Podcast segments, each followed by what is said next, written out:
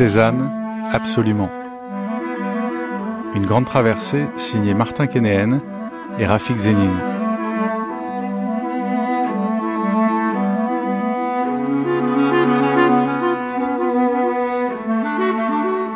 Premier épisode sur le motif.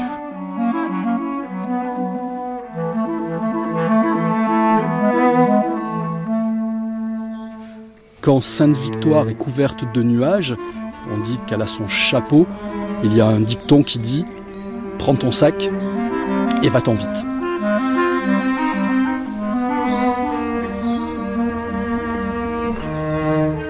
Là, on est à mi-pente de cette colline d'Elove qui a donné son nom à l'atelier d'Elove.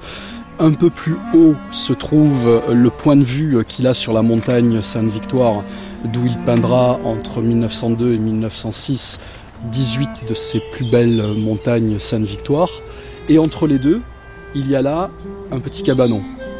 Un cabanon qui appartenait à son ami Jourdan.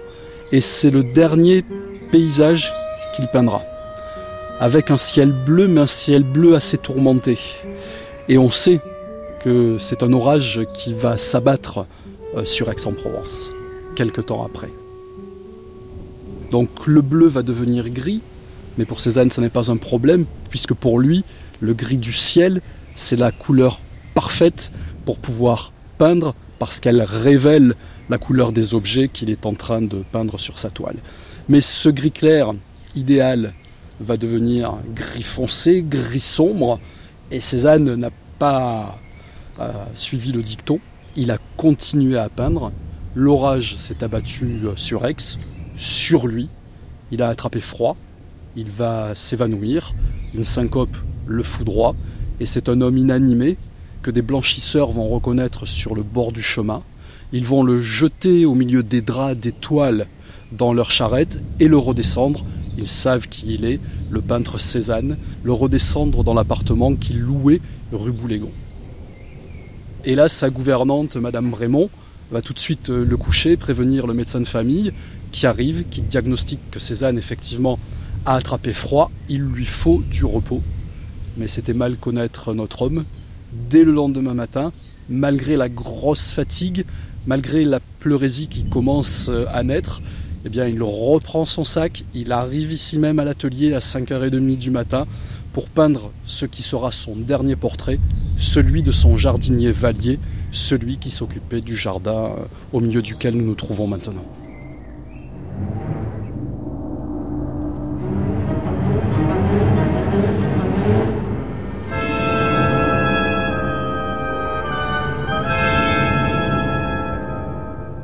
Cher Paul, le temps est orageux et très variable, système nerveux très affaibli. Il n'y a que la peinture à l'huile qui puisse me soutenir. Il faut poursuivre. Je dois donc réaliser d'après nature. Les esquisses, les toiles, si j'en faisais, ne seraient que des constructions d'après nature, basées sur les moyens, les sensations et développements suggérés par le modèle. Mais je dis toujours la même chose. Pourrais-tu me procurer du pain d'amande en petite quantité? Je t'embrasse toi et ta maman de tout mon cœur, ton père.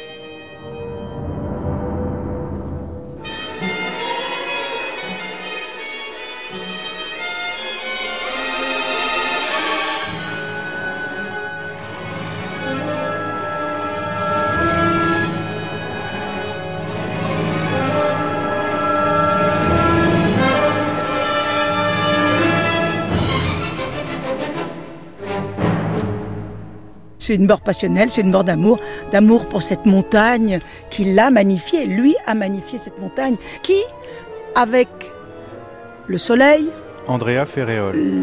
L'ombre, la lumière, le, euh, le, soir change de couleur. Et c'est ça qu'il a montré. Un jour elle est très bleue, un jour elle est violette, un jour elle est grise. Voilà, cette pierre magnifique, magique, change de couleur. Parfois, vous voyez, elle est très bleu vif, et puis elle est plus sombre, elle est grise et quasiment noire. Voilà, c'est cette euh, passion pour cette montagne qui a fait que oui, il est mort d'amour pour cette montagne. On peut dire ça.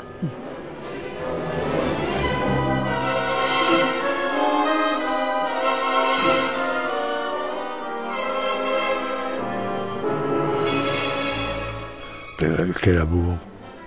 N'est pas question d'amour. Une question de vérité. Vous rigolez Mais non, pas du tout. Il s'agit de... L'amour viendra peut-être... C'est pas, pas son sujet du tout. Soyons sérieux, s'il vous plaît. Paul César. Mais est-ce que c'est une mort héroïque, alors, Philippe Solers on peut, le, on peut le dire comme ça, oui. C'est une mort euh, réussie.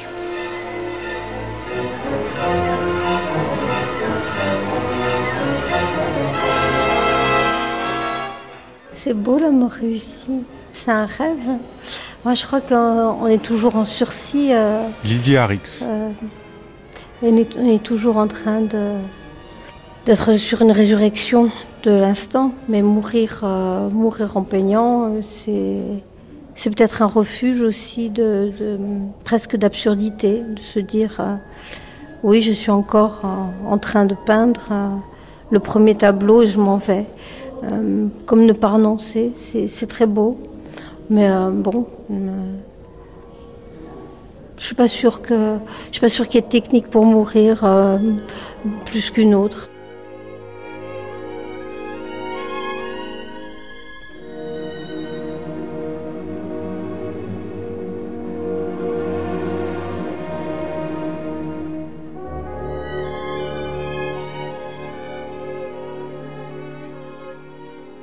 Mon cher Bernard, je me trouve en un tel état de troubles cérébraux, dans un trouble si grand que j'ai craint à un moment que ma frêle raison y passât. Après les terribles chaleurs que nous venons de subir, une température plus clémente a ramené dans nos esprits un peu de calme, et ce n'était pas trop tôt. J'étudie toujours sur nature et il me semble que je fais de lents progrès. Mais je suis vieux, malade, et je me suis juré de mourir en peignant plutôt que de sombrer dans le gâtisme avilissant qui menace les vieillards qui se laissent dominer par des passions abrutissantes pour leur sens. Un bon souvenir de l'entêté macrobite qui vous serre cordialement la main, Paul Cézanne.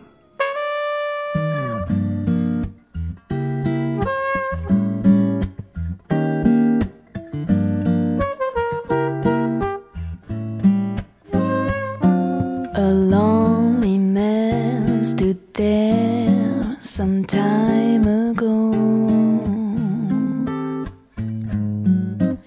He'd been working since dawn, the night began to fall. Season, he was drawing my thoughts. Season, he was painting my notes. Season.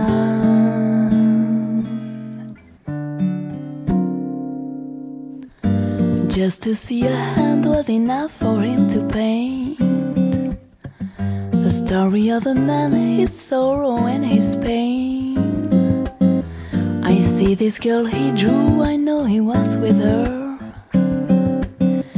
In spite of the crowd, you can hear when she whispers, Cézanne. He could capture and stretch Cézanne. The shortest smile in his catch says. He was the only one.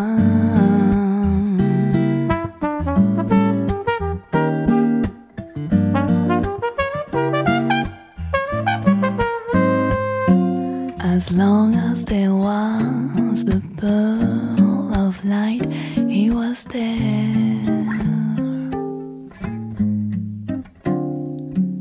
The colors were wet, a brush, and the man in a chair. Ces je le garde en moi. Ces je le prends, je le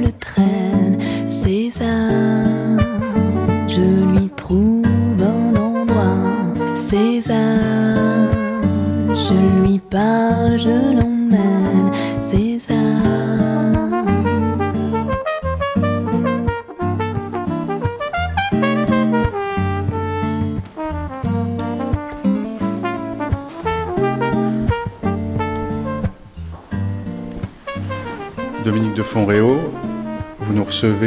dans le musée Eugène Delacroix, ici à Paris, que vous dirigez.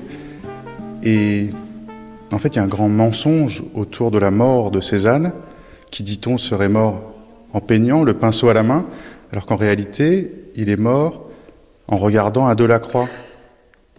Et c'est ce Delacroix-là alors, je ne sais pas si, euh, si, c'est un grand mensonge, parce que les deux font partie des légendes dans tous les cas. Mais c'est vrai qu'on dit que euh, Cézanne avait fait transporter ce tableau qui est devant nous, qui est un magnifique bouquet de fleurs euh, de Delacroix, qu'il avait fait transporter de son atelier à sa chambre dans ses tout derniers instants. C'est un bouquet de fleurs, mais c'est un bouquet de fleurs en apesanteur. Donc c'est une sorte d'explosion de couleurs où Delacroix a essayé de mettre en œuvre dans une composition très tournée noyante hein, et, très belle, à la fois toutes les couleurs euh, de fleurs différentes. Donc on a à la fois des roses, on a des bleuets, on a des, des soleils, on a des anémones, on a des pensées. Donc il y a vraiment des fleurs euh, très différentes, des dahlias aussi.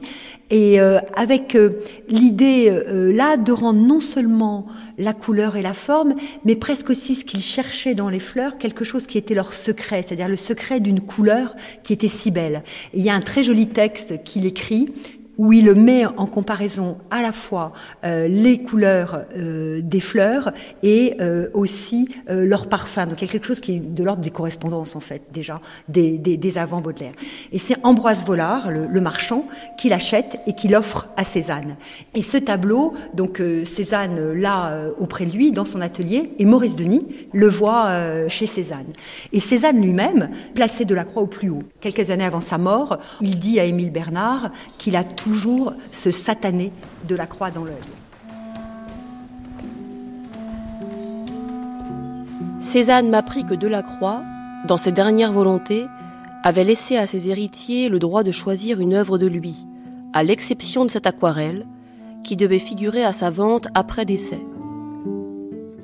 Voulant montrer à Cézanne l'intérêt que j'avais pris à son récit, je recherchais le testament de Delacroix, et le lendemain, en venant poser, je dis j'ai lu le testament de Delacroix.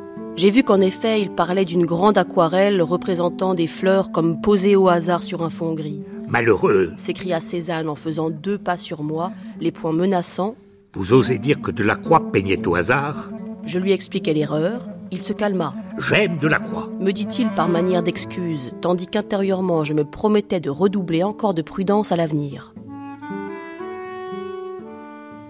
Ambroise Vollard, en écoutant Cézanne.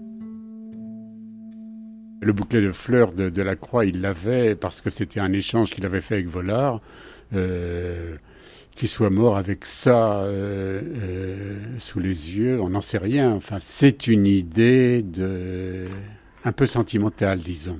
Ce qui est certain, c'est que, selon un témoignage d'époque, il est mort en criant le nom de son ennemi, qui était le directeur du du musée d'Aix, euh, qui avait toujours empêché Cézanne d'avoir accès à ce, musée en tant que peintre, Pontier, qui était donc une sorte de pompier euh, euh, qui avait la charge du musée Granet. Et comment est-ce que vous entendez ce cri ce dernier râle contre Pontier de, la part de Cézanne mourant, Jean-Claude Lebenstein? Il était, il était obsédé par ce, par ce Pontier parce que c'était en quelque sorte la barrière académique qui l'empêchait d'avoir accès au monde, euh, en tout cas d'Aix. Hein. Il était déjà reconnu à Paris, mais à Aix, il était interdit. Il parlait aussi de Pontier dans ses lettres à son fils. Il débinait le, directeur du musée d'Aix devant des ouvriers en ajoutant, on dirait qu'ils approuvaient. C'était assez intéressant. En même temps, il y avait il y a un double, un double aspect chez, Cézanne dans toute sa carrière. C'est à la fois un désir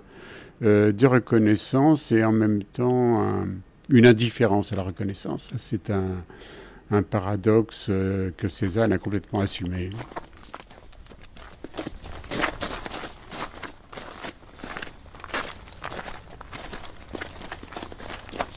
On est maintenant euh, sur euh, la terrasse, euh, devant l'atelier, et on est aujourd'hui dans un paysage vert. Les verts sombres des cyprès, le vert tendre des feuilles qui viennent de sortir du tilleul, le vert très particulier, presque argenté des oliviers, et celui qui est ici sur la terrasse est un olivier très particulier. On va s'en approcher. On voit que la terrasse est soutenue par un mur de pierre. Et lorsque ce mur arrive au niveau de l'olivier, il euh, se courbe, il protège l'arbre. Cézanne n'a pas voulu couper l'arbre qui préexistait à la construction de son atelier. Il y avait là un énorme olivier, malheureusement mort des suites du gel de 1956. Ce sont des rejets que l'on voit aujourd'hui. Mais cet arbre est très important pour Cézanne. C'était là qu'il venait, il descendait de son atelier et venait se confier à cet arbre. C'était son ami, son confident, et il voulait être enterré à ses pieds. Et pour lui, hors de question de couper cet arbre. Donc il demande au maçon de faire cette niche, de faire cette courbe dans le mur qui va venir le protéger. Mais est-ce que finalement il est enterré là sous le gravier, euh, sous nos pas, au pied de cet olivier Cézanne, euh, Michel Fresset? Il est enterré aujourd'hui euh, au cimetière Saint-Pierre, qui est le cimetière de la ville d'Aix-en-Provence. Et sur sa tombe très sobre, il y a toujours des amoureux, des fous de Cézanne. Il y en a eu euh, depuis euh, qu'il est mort, qui viennent régulièrement euh, décorer sa tombe de pommes ou de pinceaux.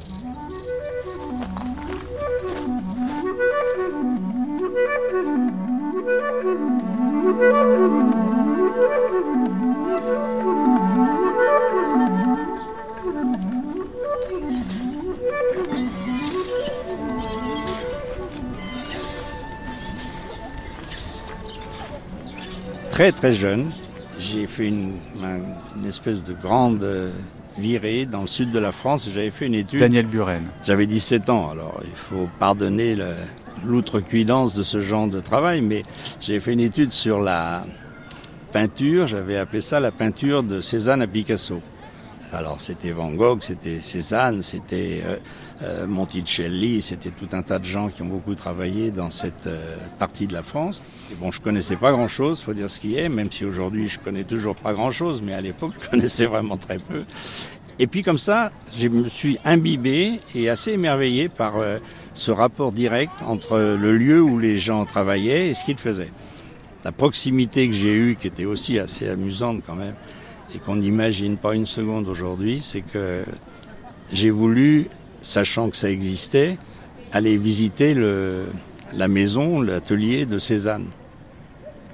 Alors de fil en aiguille, j'ai trouvé la personne qui avait les clés de cet atelier. C'est pour dire à quel point il n'y avait pas beaucoup de visiteurs. Donc je couchais un peu de temps en temps, même assez souvent à la Belle Étoile, sinon c'était les auberges de jeunesse, j'avais très très peu d'argent. Et il m'a proposé de me laisser les clés et de dormir dans l'atelier. Donc euh, mon rapport le plus proche avec euh, Cézanne, ça a été à une époque où je connaissais un peu ce qu'il faisait, mais très très très peu. Euh, j'ai dormi dans l'atelier, dans mon sac de couchage, sur le divan, au milieu euh, de son chapeau, de ses palettes, de tout ce qu'il y avait là d'installé, euh, avec deux, trois trucs qui ressemblaient à des natures mortes, qui voulaient ressembler aussi à des peintures qu'il avait faites. Mais ce qui est amusant, c'est que je pense pas qu'on puisse imaginer une chose pareille aujourd'hui. Il ne m'avait jamais rencontré avant, et le lendemain matin, j'étais lui redonner les clés, où il est venu les chercher quand moi j'étais debout. Et voilà, j'ai passé la nuit dans, l'atelier de Cézanne.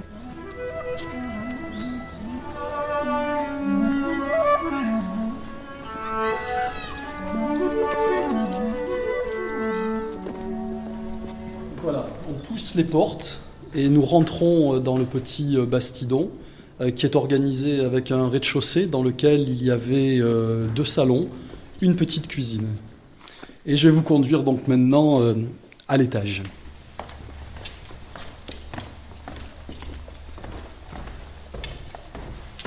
À l'étage, on a toujours le Saint des Saints, la Sainte Chapelle césanienne est restée dans son jus.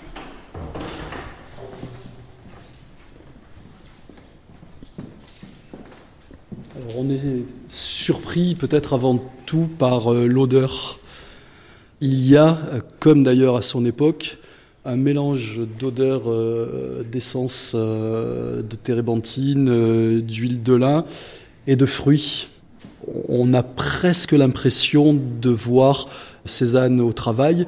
En tout cas, on peut deviner l'homme. on conserve par exemple là-bas, dans un coin de l'atelier, des objets qui nous le rendent vivant puisque ce sont ses vêtements. Il y a là euh, son dernier costume, euh, il y a là son dernier manteau, un McFarlane. On reconnaît ses vêtements dans les dernières photographies prises de Cézanne par Carl Xavier Roussel ou par Karl Ernst Osthaus. On retrouve son chapeau melon, son béret, sa blouse de peintre. Donc là, l'homme est quelque part présent à l'intérieur euh, de ces murs, puisque à deux pas de ses vêtements, eh on va retrouver euh, tout son matériel de peinture. Euh, on a ici ses dernières palettes. Alors on, a, elle n'a pas bougé d'ailleurs hein, depuis que Cézanne est mort, sur le mur ouest une très grande étagère. Euh, sur cette étagère, on retrouve toute une série euh, d'objets que l'on avait dans toutes les maisons provençales euh, ou, ailleurs, des verres, des pichets, beaucoup de faïences provençales. Par exemple, là, on a un petit pichet vert, un pot à olive, un pot à gingembre. Le pot à olive est vert, le pot à gingembre est bleu-gris. Ils échangent leurs reflets. Derrière une bouteille de rhum Old Jamaica, il y a l'amour en plâtre et il y a euh, l'écorché dont l'original est attribué euh, à Michel-Ange. Trois crânes, une euh, gibecière en cuir, un sac à dos de militaire, une canne à bout ferré, des chevalets euh, pliants euh, portatifs, une euh, cafetière en fer, une théière en porcelaine, le gladiateur d'Éphèse, dans la bibliothèque toute une série d'histoires de la peinture de blanc ou le magasin pittoresque qui sont des ouvrages que Cézanne consultait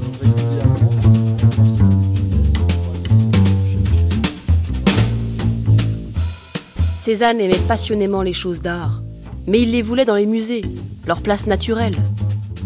Aussi ne voyait-on dans son atelier ni tableaux rares, ni meubles précieux, rien enfin de ce bric-à-brac dont les artistes arrivés sont si friands. Par terre gisait un gros carton bourré d'aquarelles. Sur une assiette, quelques pommes achevaient de pourrir, sans cesser de poser. Près de la fenêtre pendait un rideau, qui depuis toujours servait de fond pour les tableaux de figures ou de nature morte. Enfin, au mur, des gravures ou des photographies représentaient tant bien que mal, plutôt mal, les bergers d'Arcadie de Poussin, le vivant portant le mort de Luca Signorelli, des Delacroix, l'enterrement d'Ornans de Courbet, l'Assomption de Rubens, un amour de Puget, des forains, la psyché de Prudhon et même l'orgie romaine de Couture. Ambroise Vollard, en écoutant Cézanne.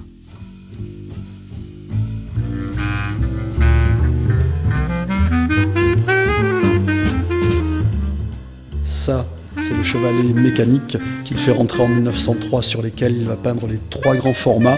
Et puis là-bas, à l'angle nord-est,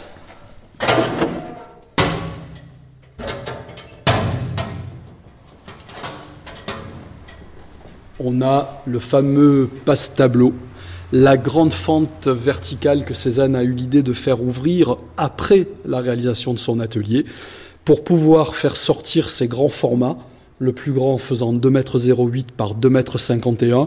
Une fois qu'ils étaient montés sur leur châssis, ils avaient du mal à passer euh, par l'escalier, surtout que la peinture était encore fraîche.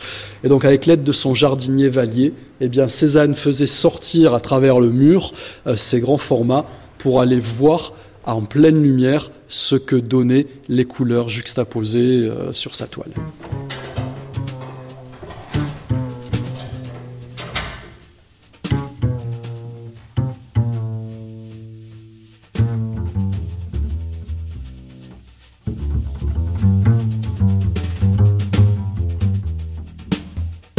Aujourd'hui, il est près de 11 heures, reprise impressionnante de la chaleur.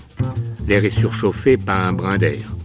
Cette température ne doit être favorable qu'à la dilatation des métaux, favoriser les débits de boissons, remplir de joie les marchands de bière, industrie qui semble prendre des proportions respectables dans Aix, et les prétentions des intellectuels de mon pays, d'Adignard, de crétins et de drôles. Les exceptions, il peut s'en trouver, ne se font pas connaître. La modestie s'ignore toujours soi-même. Enfin, je dirais que je deviens comme peintre plus lucide devant la nature, mais que chez moi, la réalisation de mes sensations est toujours très pénible. Je ne puis arriver à l'intensité qui se développe à mes sens. Je n'ai pas cette magnifique richesse de coloration qui anime la nature. Ici, au bord de la rivière, les motifs se multiplient. Le même sujet vu sous un angle différent offre un sujet d'étude du plus puissant intérêt, et si varié que je crois que je pourrais m'occuper pendant des mois, sans changer de place, en maintenant tantôt plus à droite, tantôt plus à gauche.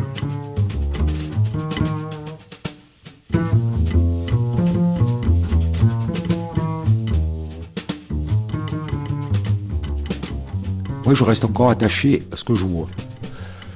Euh, à savoir, je dessine beaucoup. je, vais dessiner ce que je vois sur le motif. Ça ne me sert plus à grand chose quand je suis à l'atelier de façon euh, formelle. En revanche, je l'ai fait. C'est-à-dire, cette expérience, je l'ai eue. C'est ma façon à moi de méditer. Je suis pas très méditatif, mais en dessinant, je le deviens. Donc, euh, à passer du temps comme ça en compagnie de sensations visuelles, euh, j'engrange quoi. Alors moi je dessine pour faire ça, c'est ma façon de faire. Mais quand j'arrive à l'atelier, il se trouve quand je fais un tableau à l'atelier, je suis à l'atelier, je suis plus là-bas. C'est la grande différence qu'il y a entre l'aventure euh, impressionniste ou post-impressionniste et, moi, c'est moi je suis quand même un peintre d'atelier. Je me leurre pas quoi. Donc la vérité de l'atelier, c'est pas la vérité du, du moment où on est sur le motif. Mais ce serait quoi la différence entre la sensation que vous pouvez avoir sur le motif, pour reprendre l'expression césanienne, quand vous dessinez, et la sensation du travail du peintre dans l'atelier Gérard Tracandi? C'est pas, c'est, pas du tout du même ordre. C'est-à-dire, euh, le, travail du dessin, euh, sur le motif, il y a un extérieur, et cet extérieur, c'est la nature. C'est-à-dire, c'est, c'est pas du tout un objet manufacturé, c'est pas de c'est pas de l'huile dans un pot, etc. C'est un arbre, il bouge, etc., etc. Et je le dessine. Et quand je le dessine, bon, en général, les séances de dessin, c'est à peu près toujours pareil. C'est-à-dire, au début, on me fait un beau dessin, donc ça, forcément, c'est pas terrible. Puis il y a un moment où, euh, bon, voilà, on, est là, quoi, on dessine. Puis il y, a, toujours le troisième temps où on se dit, ouais, c'est bien ce que je fais, et là, ça tombe à nouveau, quoi. Donc il y a, il y a un moment dans une séance de dessin, mais ça, je le vérifie, je le sais maintenant, et puis c'est toujours pareil. Il y a un moment de la séance qui n'est ni au début ni à la fin où on dessine. Reste du temps, on veut dessiner ou on a dessiné. Dans l'atelier, c'est autre chose, parce que l'extérieur, c'est les matériaux, en fait. L'extérieur, c'est les matériaux que j'utilise. Alors, il y a une volonté au départ. Donc, la volonté, c'est on est encore dans une histoire, ce que je vais faire. Et puis, il y a un moment où on peint. Puis, il y a un moment où on regarde ce qu'on a fait. Donc, ça revient au même, sauf que le, le motif n'est pas le même. C'est-à-dire le motif, c'est la peinture. Et dans l'autre temps, celui du dessin, le motif, c'est ce qui est devant moi. Mais au fond, la question d'être au présent, c'est la même. Est-ce que vous avez le sentiment qu'il y a quelque chose de comparable quand vous regardez le travail de Cézanne, parce qu'on se le représente volontiers dehors, toujours au grand air sur le motif, mais c'est aussi un peintre d'atelier, en particulier à Aix, avec l'atelier des Louvres pour la fin de sa vie. C'est aussi un peintre d'atelier. Vous sentez cette différence, cette tension entre, euh, sur le motif, il essaierait de saisir ce qu'il voit, et dans l'atelier, euh, c'est vraiment euh, la peinture qui serait l'objet absolu de son travail Non, ce qui est extraordinaire chez Cézanne, c'est que je, je, enfin, je crois, et quand on lit Émile Bernard, on s'en rend bien compte, tout se joue en même temps chez lui. Il n'y a pas d'histoire euh, euh, atelier, pas atelier. C'est-à-dire qu'il est à la fois un grand intellectuel, c'est-à-dire il a, une, idée de ce qu'il ambitionne de la peinture, c'est-à-dire il y a un projet, et en même temps, il est sensation. Alors, bon, moi, je sais pas, hein, je l'ai pas rencontré, j'aurais bien aimé, mais euh, quand Émile Bernard nous raconte cette histoire de Cézanne qui regarde le motif pendant 4-5 minutes avant de poser la couleur. Euh, je sais pas ce qu'il a dans la tête, mais c'est énorme, 5 minutes, quoi, pour, poser la couleur. Il faut, il faut le mesurer, quoi. Il faut, il est pas pressé. Il prend son temps. Alors, qu'est-ce qu'il y a dans ce temps-là? Pour moi, ça reste un point d'interrogation. Mais, mais je crois que c'est les deux en même temps. C'est-à-dire qu'il y a le projet et en même temps la sensation qui arrive. il, réunit tout ça. Moi, je suis en train de vous raconter que je dissocie pour pouvoir faire ce que j'ai à faire. La merveille de Cézanne, c'est qu'on a, on a l'impression qu'il est tout ça à la fois. D'ailleurs, il le dit. Je me souviens d'une phrase très belle où il dit J'aimerais être à la fois le paysan qui sait le temps qu'il fera demain et moi. C'est-à-dire lui, euh, étudiant, qui a appris le latin, le grec, etc. C'est-à-dire euh, l'homme civilisé, qui a fait ses humanités, etc. Mais le paysan qui sera le temps demain. Et c'est ce qu'il réussit à, faire, je pense. en fait, il concentre. Il y a un concentré chez lui. Que, bon, voilà, qui me rend admiratif. Je, crois que c'est là où on rejoint un peu le, le, le, le rapport qu'il entretient à Nicolas Poussin. Euh, bon, Poussin, quand il fait ses paysages à l'atelier, il va dessiner sur le motif, Poussin.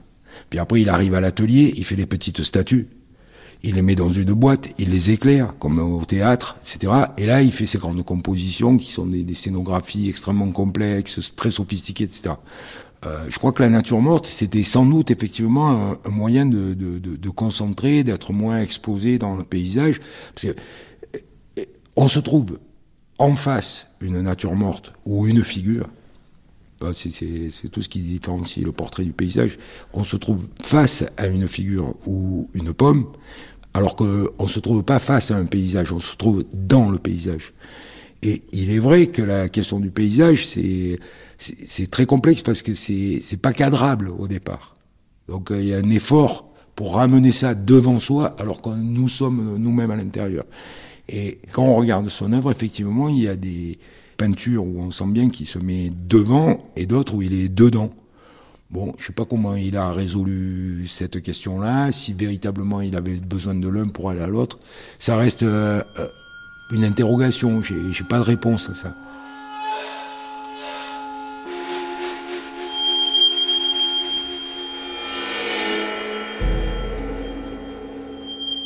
Jean-Jacques Lévesque. Alors voilà, est-il impressionniste? Toute la question peut-être se pose.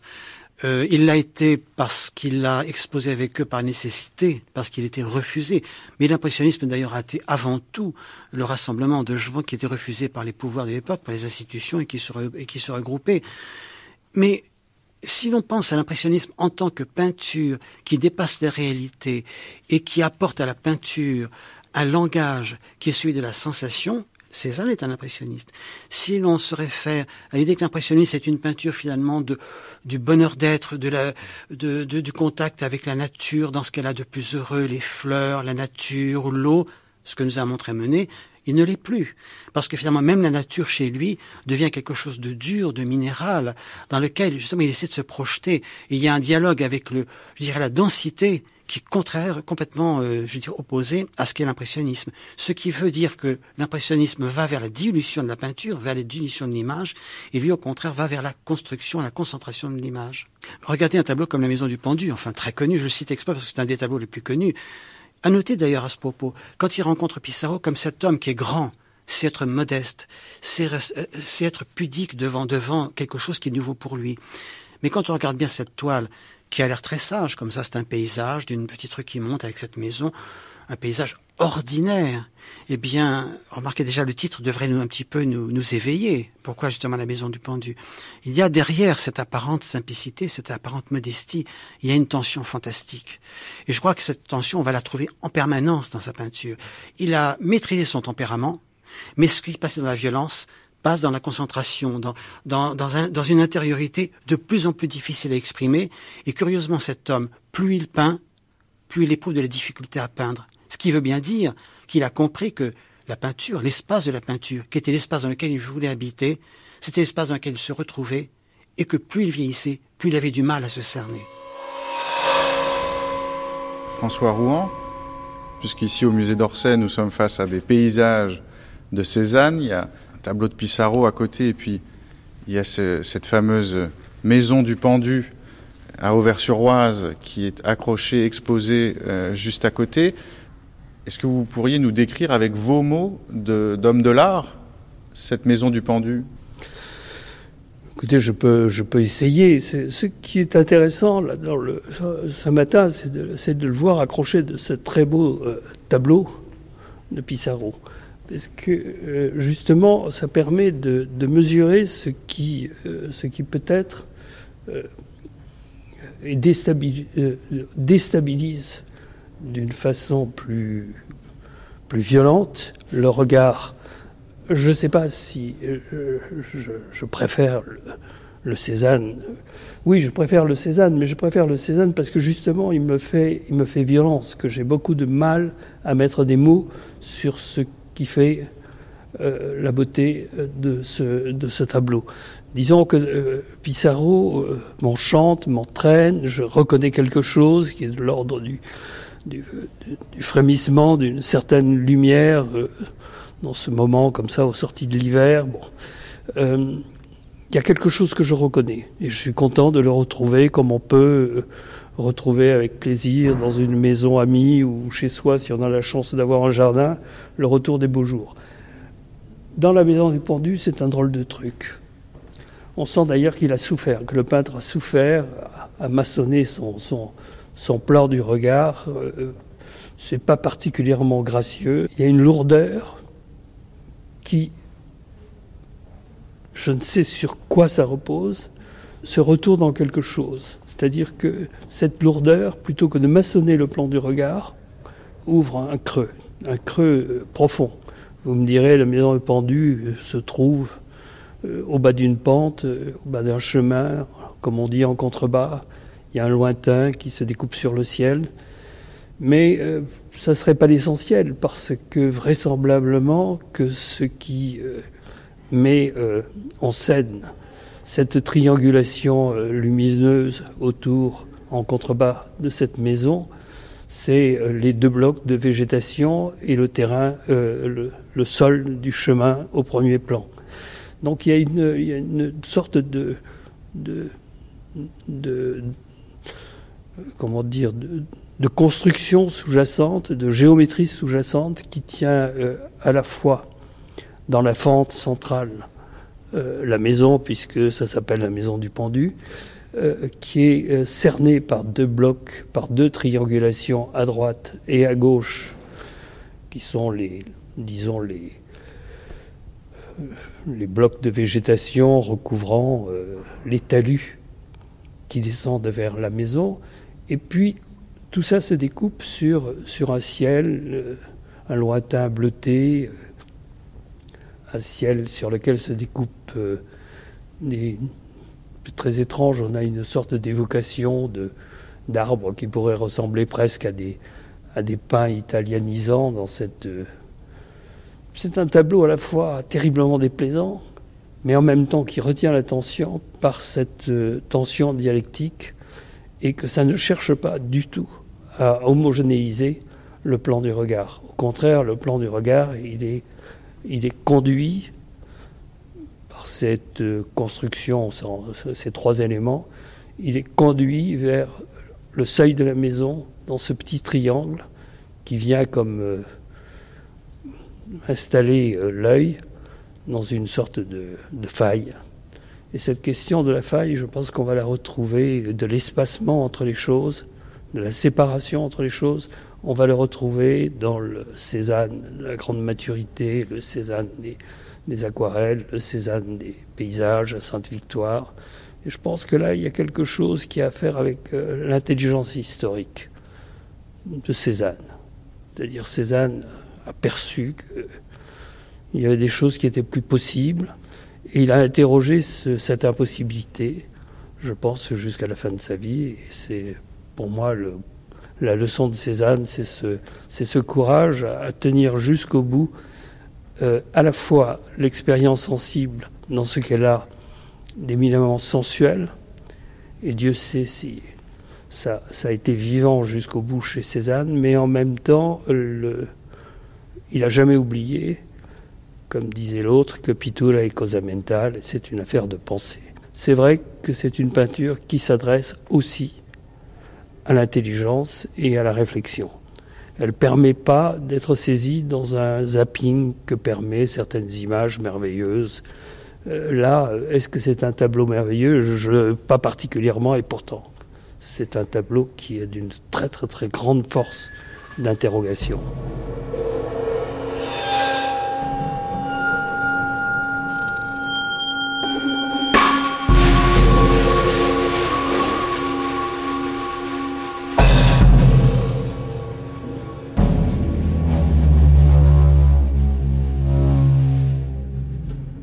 Vous êtes fixé à Aix-en-Provence et votre atelier est voisin de la route du Tolonnais.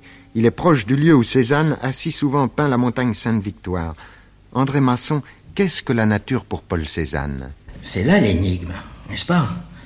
Euh, À ce moment, nous pourrions peut-être en, en revenir à ce que Bonnard pensait de Cézanne devant le motif. N'est-ce pas? Bonnard est bien situé. Bonnard disait à la fin de sa vie, au fond, je ne suis qu'un impressionniste. En quoi il se limitait Ce n'est pas vrai. Il, euh, annonce des choses futures dans sa dernière période, euh, par son côté, euh, son côté, comment dirais-je, détaché même de l'objet, chose qui n'avait pas les impressionnistes, que Bonnard a eu à la fin de sa vie. Mais tout de même, il a été attentif, très attentif, et plus près que par exemple les cubistes, plus près de l'art de Cézanne, n'est-ce pas? Il l'a vu, je crois même qu'il a fait le pèlerinage d'Aix, si je me souviens bien, pour voir Cézanne à, Cézanne vieux, Cézanne dans ces dernières années. Alors je crois que l'opinion de Bonnard me semblerait pertinente. Hein.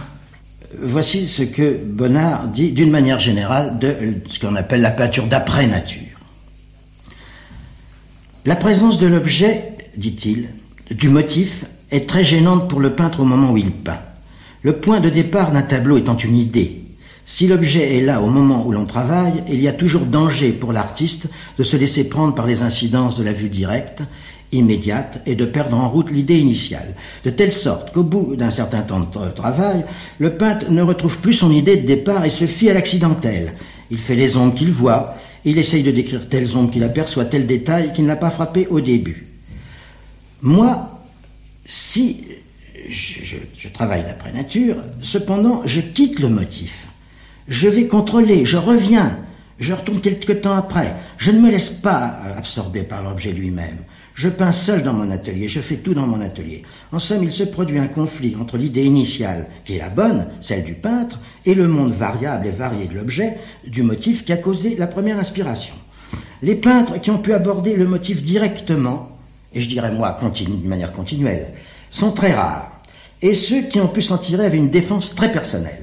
Cézanne, devant le motif, Cézanne, devant le motif, avait une idée solide de ce qu'il voulait faire et ne prenait de la nature que ce, qui se rapportait à son idée. Il lui arrivait souvent de rester là, de faire le lézard, de se chauffer au soleil, sans même toucher un pinceau. Il pouvait attendre que les choses redeviennent telles qu'elles entraient dans sa conception. C'était le peintre le plus puissamment armé devant la nature, le plus pur, le plus sincère. Claude Monet peignait sur le motif, mais pendant dix minutes. Il ne laissait pas aux choses le temps de le prendre. Il revenait travailler quand la lumière correspondait à sa première vision. Il savait attendre. Il avait plusieurs tableaux en train à la fois. Il me semble que là, nous avons une indication très précieuse, n'est-ce pas? C'est-à-dire que les impressionnistes, les plus impressionnistes comme Monet, avaient peur du motif, finalement. Non,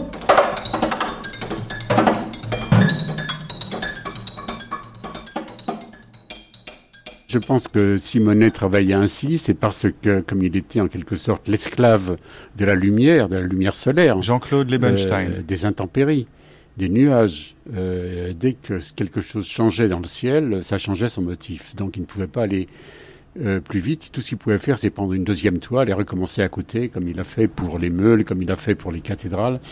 Cézanne s'accrochait à quelque chose de plus permanent dans le motif qui lui permettait de regarder euh, au-delà, je dirais, des transformations de, l'atmosphère. Et quand il avait un motif qui bougeait trop vite, euh, il disait, euh, il, par exemple, il disait qu'il était allé dans un lieu dit près d'Aix où il y avait des vaches et des moutons. Alors il peignait ça. Et des moutons, il se plaignait en disant que ça bouge trop vite.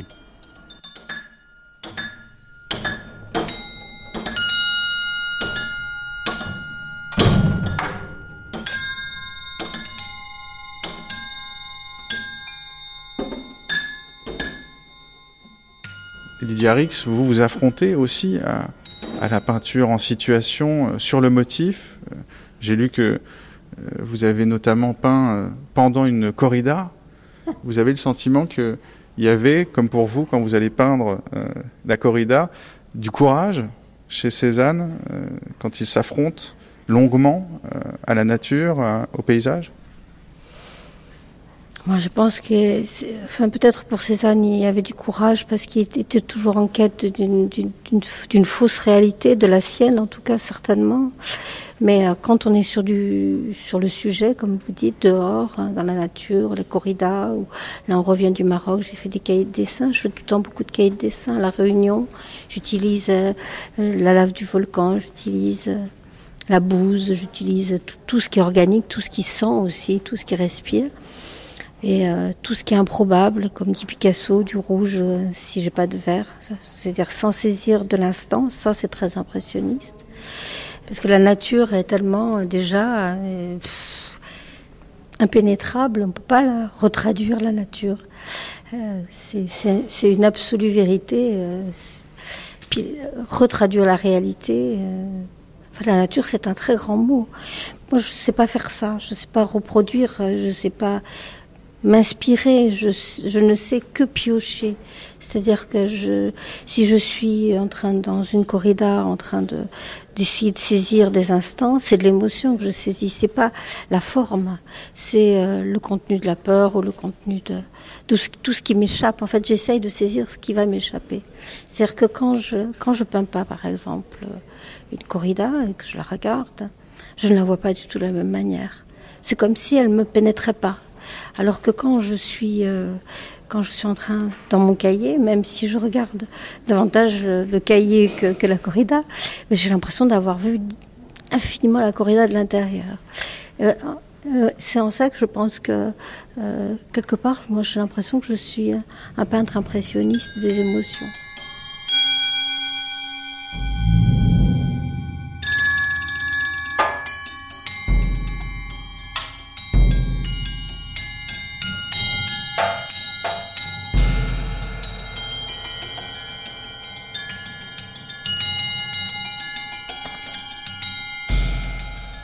Parler des abrutis du motif, Bernard Marcadet. Vous pensez que d'aller sur le motif, euh, qui plus est euh, en plein Mistral, sous le soleil de, Provence et du pays aixois, ça abrutit?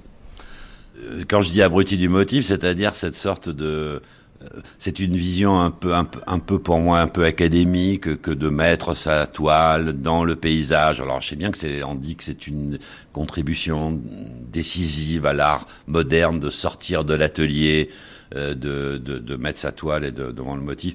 Donc, disons que cette figure m'agace un petit peu parce que je la trouve un peu, un peu désuète, un peu le peintre. Euh, c'est une, figure vraiment pour moi. Euh, le labeur, le, le, le plein air. Je, je, pense que c'est c'est pas avec ces, données-là que, enfin en tout cas que moi je considère l'art moderne. Je, le considère beaucoup plus éloigné euh, de quelques motifs que ce soit. Mais alors il y a l'image qu'on aime cultiver euh, dans l'imaginaire, dans les récits au cinéma de ce peintre sur le motif avec son chapeau de paille et jetant sa toile une fois sur deux parce qu'il était mécontent. Et puis il y a l'étoile qu'il a réellement peinte, euh, Cézanne, dans ces conditions. Vous aimez euh, citer cette phrase de Daniel Buren qui travaille en situation avec ses, ses œuvres, cette idée de, de l'ici et maintenant. Est-ce qu'il n'y a pas quelque chose aussi très différent de chez Buren, mais aussi chez Cézanne de l'ici et maintenant et d'un rapport au lieu qui dépasse la carte postale?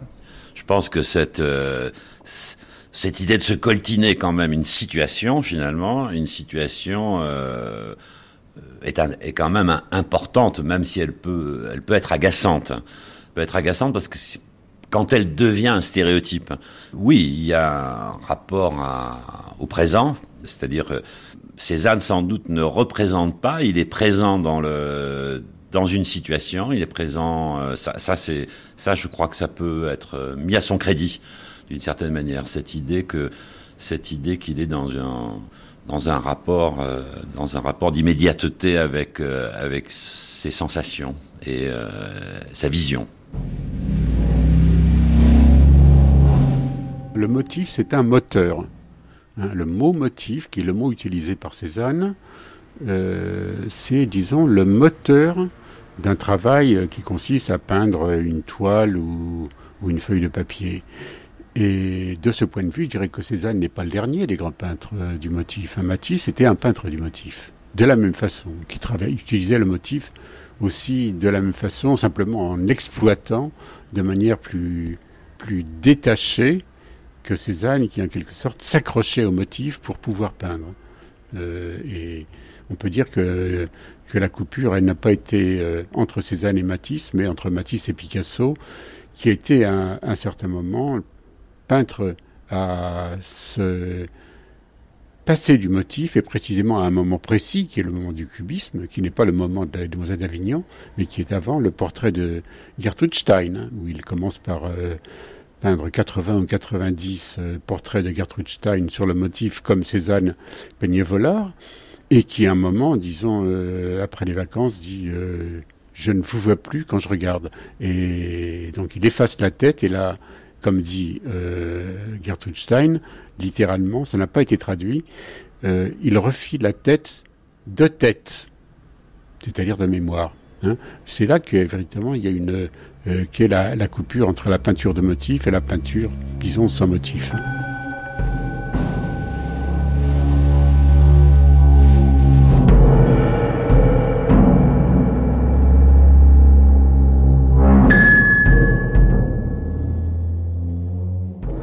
Dites, Gérard Tracandi, que vous vous êtes essayé dans vos jeunes années, euh, en particulier dans la campagne aixoise, à aller sur le motif, fasciné par le fait que Cézanne avait pu passer 20 ans euh, quasiment à peindre un arbre, à peindre un pin, que vous avez essayé et que vous, vous n'avez pas tenu six mois. Euh, pourquoi est-ce que c'était si difficile pour vous? C'est parce que c'est terrifiant, en fait, comme expérience de, de peindre un arbre sur le motif? Ouais, ce qui est terrifiant, en fait, c'est de rester immobile. En plus, euh, je sais pas, aujourd'hui, on est quand même sollicité à la mobilité en permanence. Bon. Et est-ce que c'est mon incapacité à l'immobilité? Est-ce que c'est euh, l'époque? Est-ce que c'est moi? J'en sais rien. Et il se trouve que effectivement, rester immobile euh, devant les choses, être juste réceptif et très peu actif, c'est d'une grande difficulté, quoi bouger, c'est donner à tout le monde. Rester immobile, c'est réservé à une élite, quoi. je pense.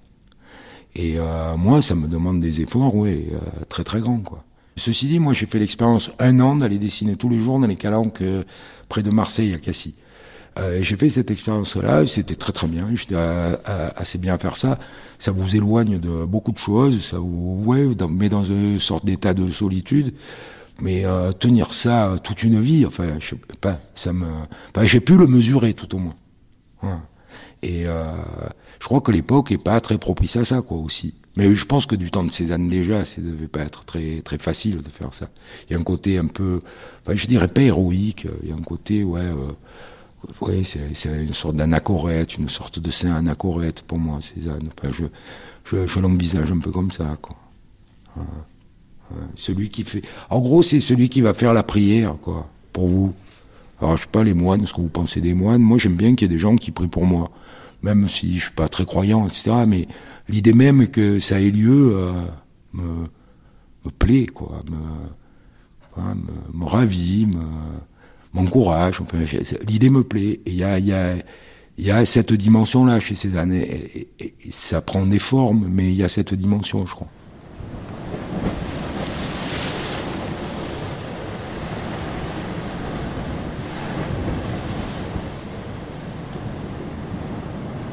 C'est un chevalier, hein. c'est un combattant. Hein. Il fait peur. Hein. Même mort depuis plus de 100 ans, il fait peur. Rudy Ricciotti. Et puis ne bougeait pas. Entre Gardanne, Aix, Aubagne. C'est dur. Je crois que Cézanne, c'est le complot. Le complot permanent. C'est la technique du coup d'État. C'est un conspirateur, Cézanne. Et je sais pas, je sais toujours pas où a-t-il voulu nous, amener hein, Le complot, la paranoïa comme regard. L'exil de la beauté, qu'est-ce que je fais Je suis convoqué à ça, qu'est-ce que je fais Je deviens le maître de l'exil de la beauté Je deviens euh, le résistant, le combattant il, se pose des questions que nous ne sommes absolument pas capables de nous poser. Ou alors peut-être que je suis excessif, parce qu'il n'y a pas que ces armes dans la vie. Hein. Mais bon, vivre avec le diable pas loin, ça fait drôle. Hein. Non?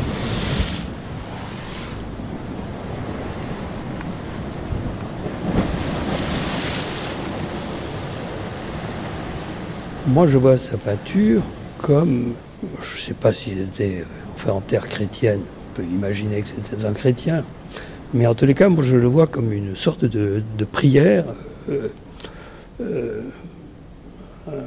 entre, entre les éléments de splendeur, disons, du, monde, la lumière qui, qui vous est donnée, que ce soit par temps gris, par temps ensoleillé. Bon. Mais pourquoi aller chercher ailleurs alors que tout est là, dans un grain de, dans un grain de réalité? Est-ce qu'il vous est arrivé, François Rouen, de vous rendre sur les motifs dans les lieux césaniens Est-ce qu'il vous est arrivé d'aller en pèlerinage à Aix? Je l'ai un peu fait, mais je le, si vous voulez, j'ai pas besoin d'aller sur, euh, sur le motif. Parce que moi, ce qui m'intéresse justement dans, dans, une œuvre comme celle de Cézanne, c'est que euh, ça parle à l'intelligence, le retour, disons, de l'intelligence sur l'expérience sensible qui déplace continuellement euh, ces motifs. Moi, j'ai jamais reconnu euh, le, Sainte Victoire. Quand je vois la Sainte Victoire, bien sûr, c'est impossible de ne pas penser à Cézanne, mais euh, la ressemblance est ailleurs. Moi, je m'arrête pas au paysage, la Provence, oui, la Provence, bon.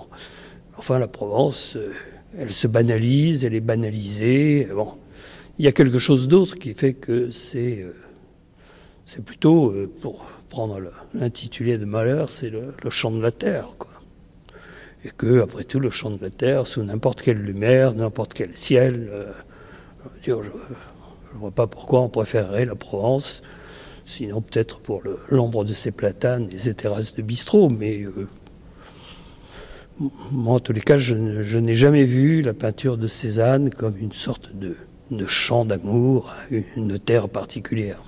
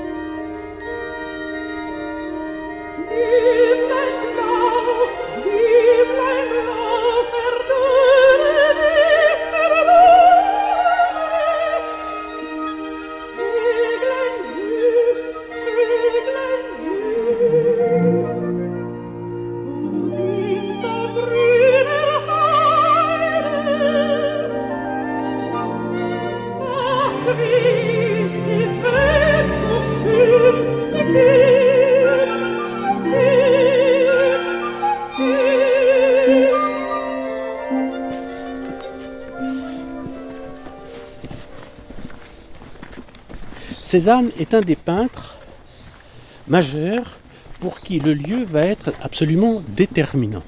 À tel point qu'on va faire de Cézanne le peintre de la montagne Sainte-Victoire, le peintre de Provence, que son lieu va être défini comme étant la Provence où il va exceller, où il va se retirer, etc. En fait, il y a, quand même plusieurs lieux. Il y a Auvers-sur-Oise, il y a les bords de la Marne, il y a l'Estac, euh, il y a la forêt de Fontainebleau. Euh, mais la Provence, et là on entend aussi euh, des grillons, la Provence va être un lieu césanien, j'allais dire quand même par excellence. Pourquoi? Il y est né, il se sent provençal, ça c'est une chose. Il y en a bien d'autres qui l'ont éprouvé de la même façon. Euh, avec Cézanne, il va se passer un moment de l'histoire de l'art qui est un peu unique, euh, qui va s'exprimer avec les impressionnistes, mais qui va ne plus exister après et qui n'a pas existé avant il y a des tendances qui vont être reprises. Cézanne a donné, euh, j'allais dire, à, certains auteurs, à certains hommes politiques, une lecture, on va dire, un peu maurassienne de cette lecture du lieu. On va savoir que euh, on défend un terroir, on défend un territoire et une identité. Et ce risque-là existe toujours. Tous les hommes politiques qui font une campagne électorale à Aix-en-Provence mettent toujours une sainte victoire derrière eux. Je dis tout ça pour dire qu'avec Cézanne, le lieu va changer de sens, bien entendu. Le lieu devient une entité peut-être métaphysique que Cézanne va complètement retourner. Il n'est pas Cézanne n'est pas un peintre qui fait des paysages de Provence, qui fait des cartes postales de Provence avec des cyprès, avec euh, euh, des lauriers, avec euh, Cézanne va peindre des lieux qui n'en enfin d'une certaine façon c'est en même temps un non-lieu une sorte d'utopie pour parler euh, avec des termes euh, grecs. Cézanne, dans sa peinture, va faire sortir le lieu de lui-même pour lui donner et le révéler, peut-être à lui-même, mais à toute autre chose. Et ça, c'est tout l'enjeu de la peinture de Cézanne.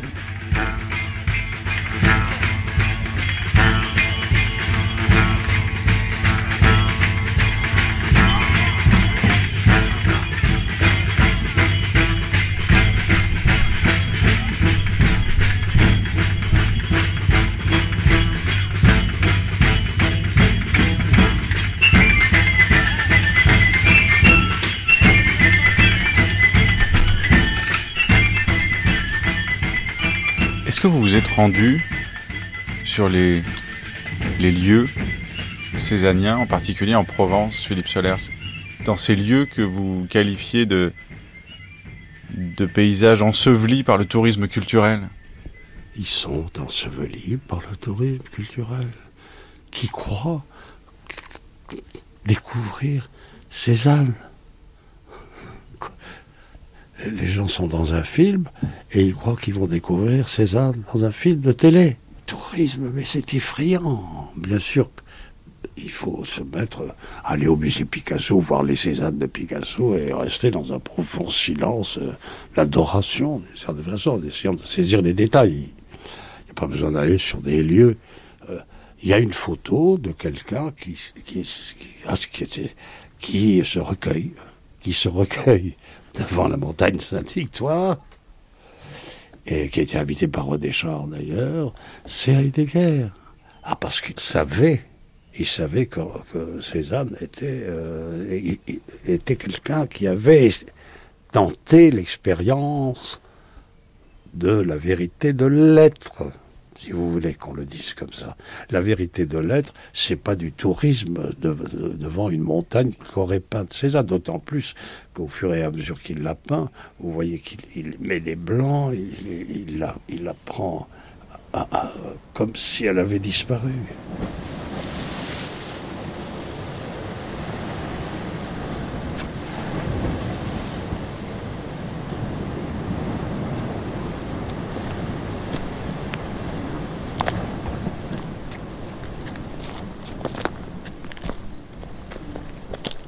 Les paysages de Cézanne n'existent pratiquement plus à cause de l'urbanisation, des croissances urbaines, euh, de la contamination territoriale, évidemment. Je parle des paysages lointains. Euh, et puis on n'est plus au 19e siècle. Le 19e qui est un paysage exceptionnel en Provence. Voilà. Gardanne, Aubagne, toutes ces villes en Aix-en-Provence sont modifiées. Donc euh, il ne faut pas laisser... Euh, il faut pas laisser cette illusion d'un exotisme du voyageur s'installer. Euh, D'ailleurs, le paysage césanien, euh, finalement, euh, a-t-il réellement existé hein N'est-il pas lui-même euh, le premier voleur de paysages Moi, je suis pas sûr qu'il n'ait pas totalement inventé. Même la peinture depuis les stacks, avec ses cheminées, les verticalités, la brique, le lointain, les montagnes, enfin, paysage. Euh, Je sais pas, je n'ai pas l'impression qu'il se soit autant usé que ça, le paysage. Va faire semblant de retourner sur les traces des paysans de Cézanne. C'est un menteur, Cézanne. C'est un menteur. Il se fout de notre gueule. C'est ça. C'est ça la réalité. Ben oui. Il a triché. C'est un tricheur de A à Z. Voilà. Toute la Provence a été marquée, tatouée, mise à nu et rhabillée par ces peintres eux-mêmes. Il n'en reste rien, que les tableaux qui en ont été arrachés. Tout le midi méditerranéen a été saigné signé par l'art, avant d'être achevé par les vacanciers qui ignorent qu'il se déplace à travers un mausolée ou sur une table de sacrifice. Ils croient se promener, retrouver l'âge d'or, ils vont, ils viennent, ils photographient, sans se douter qu'ils ne cessent de lire, été après été, dans ce pays que finit d'annuler aux trois quarts leur propre présence, le faire-part de disparition de la peinture elle-même. Inutile de préciser qu'il ne reste aucun paysage de Cézanne in situ, malgré les panneaux qui vous les annoncent le long de l'autoroute dont ils sont transpercés. Crépuscule des lieux. Le midi n'est plus qu'une banlieue satellite de la peinture. Son soleil respire, chauffe, se lève ou se couche dans des toiles. Et le reste est hallucination, caravane, camping, voiture, désolation et fast-food, parodie de négation. Mais le vrai ravage s'est accompli avant. Et peut-être est-ce comme une scène d'amour, simplement un acte voluptueux d'une intensité formidable que j'aurais dû l'évoquer. Une étreinte radieuse et furieuse a eu lieu ici, dans ces lieux. Des corps se sont empoignés avec le lieu même. Ils ont pénétré l'endroit, crevé ses parages, enfoncé ses alentours. Ils ont ravagé le secteur. Ils l'ont possédé, ils en ont joui. Pensons une fois encore à Cézanne et à ses grandes baigneuses toujours recommencées. Le paysage n'est plus qu'un décor de théâtre. Les troncs d'arbres s'écartent comme des rideaux. Le miracle de la multiplication des femmes nues, sur fond de collines inspirées, profanées, puis reconsacrées par la sensualité de l'énergie créatrice, le miracle du style peut commencer. Philippe Muret, Crépuscule des lieux. J'ai fait le tour du monde plus de trois fois, c'est bien certain. Mon âme vagabonde a rêvé sur tous les chemins.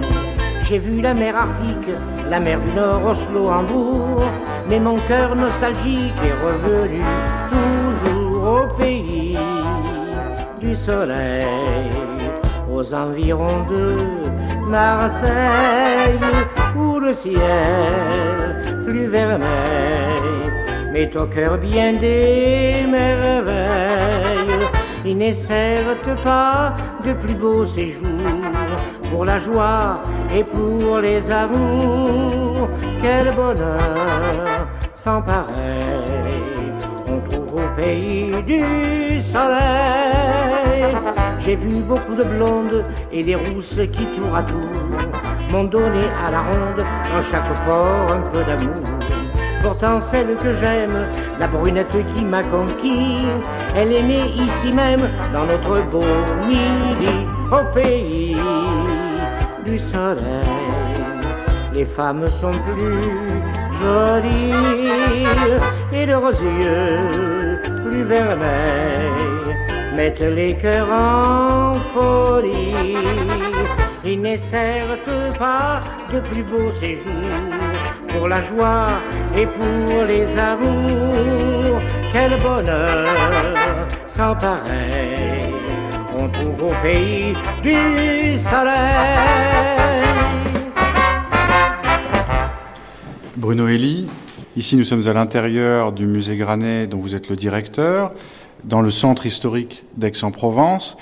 Or, ce qui se passe aujourd'hui, c'est que le centre-ville d'Aix est préservé et nous donne un aperçu de ce que devait être la ville à l'époque de Cézanne, alors que les alentours sont, comme dirait Philippe Muret dans son désaccord parfait, euh, dévorés de rocades, disneylandisés pour les touristes, euh, méconnaissables. Il faudrait évidemment développer là une analyse beaucoup plus approfondie sur le développement d'une ville, celle d'Aix-en-Provence, qui à l'époque de Cézanne a entre 20 et 25 000 habitants et qui aujourd'hui en a entre 100, 140 et 150 000. Alors, évidemment et profondément, tout ça se trouve euh, bouleversé. Mais indépendamment de cette question, effectivement, de l'évolution, on a encore, et c'est euh, vraiment des hasards extraordinaires, conserver des perspectives. Et euh, il y a ce qu'on appelle l'esplanade des peintres, euh, qui se trouve sur une colline un petit peu au nord de, de, la ville, et où on voit encore complètement dans sa forme triangulaire, telle que Cézanne la représente, la Sainte Victoire à la fin de sa vie. Et cette perspective-là, avec ses champs, avec ses pinèdes, avec justement cette nature qui va jusqu'à la montagne, se trouve encore telle que Cézanne l'a représentée. Donc ça existe encore. Il existe encore, par exemple, l'Atelier des Lauves, il existe encore euh, le jazz de Bouffant qui va être complètement réhabilité, rénové euh, et qui va permettre, là encore, de mieux appréhender la présence de Cézanne à Aix. Il y a les carrières de Bibémus qui sont euh, des carrières extraordinaires que Cézanne fréquente dans la décennie des années 90 et où, effectivement, il va peindre ce rapport de, de, de, des roches, de, ces ocres magnifiques de ces roches avec la nature, avec la nature, notamment la, la pinette qui va reprendre petit à petit ses droits puisque cette carrière va être plus ou moins abandonnée à cette période, et Cézanne va peindre cette période de transition, justement. Et c'est drôle, parce que quand il peint et représente les carrières euh, de Bibébus, il représente la ville d'Aix en creux. Parce qu'en fait, chaque bloc qui a été extrait de cette carrière a servi à construire la ville d'Aix. Et ça, évidemment, il le sait. Et ça, évidemment, aussi, quand il se trouve devant ces grottes, quand il se trouve devant ces, tunnels creusés dans la roche, il est aussi devant un genre euh, d'espace chaotique qui renvoie aussi à une vision très romantique euh, initiale. Et en même temps aussi, ce sont des pierres où la trace de l'homme, la main de l'homme est encore très présente, avec des parallélépipèdes, presque des cubes, et des formes géométrisées, géométrisables, telles que Fénelman Cézanne aussi dit qu'il faut les rechercher, quand il dit qu'il faut euh, savoir retrouver le, cône, la sphère et le cylindre dans la nature eh bien, euh, quand par exemple il va faire le pigeonnier de la, maison de Bellevue, eh bien, c'est évidemment un cylindre. Et quand il va dans les carrières, il retrouve justement ces parallélépipèdes, ces formes géométriques qu'il intègre effectivement dans une démarche qui est, et je pense que ça c'est une des caractéristiques césaniennes, lyrique.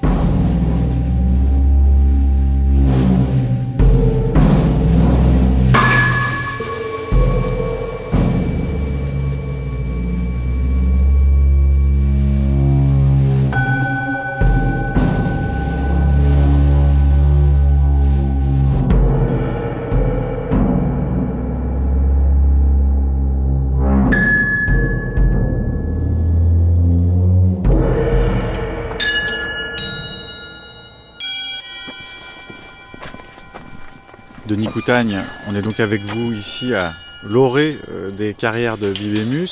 Vous avez les clés en main de, la grille qui en garde l'entrée.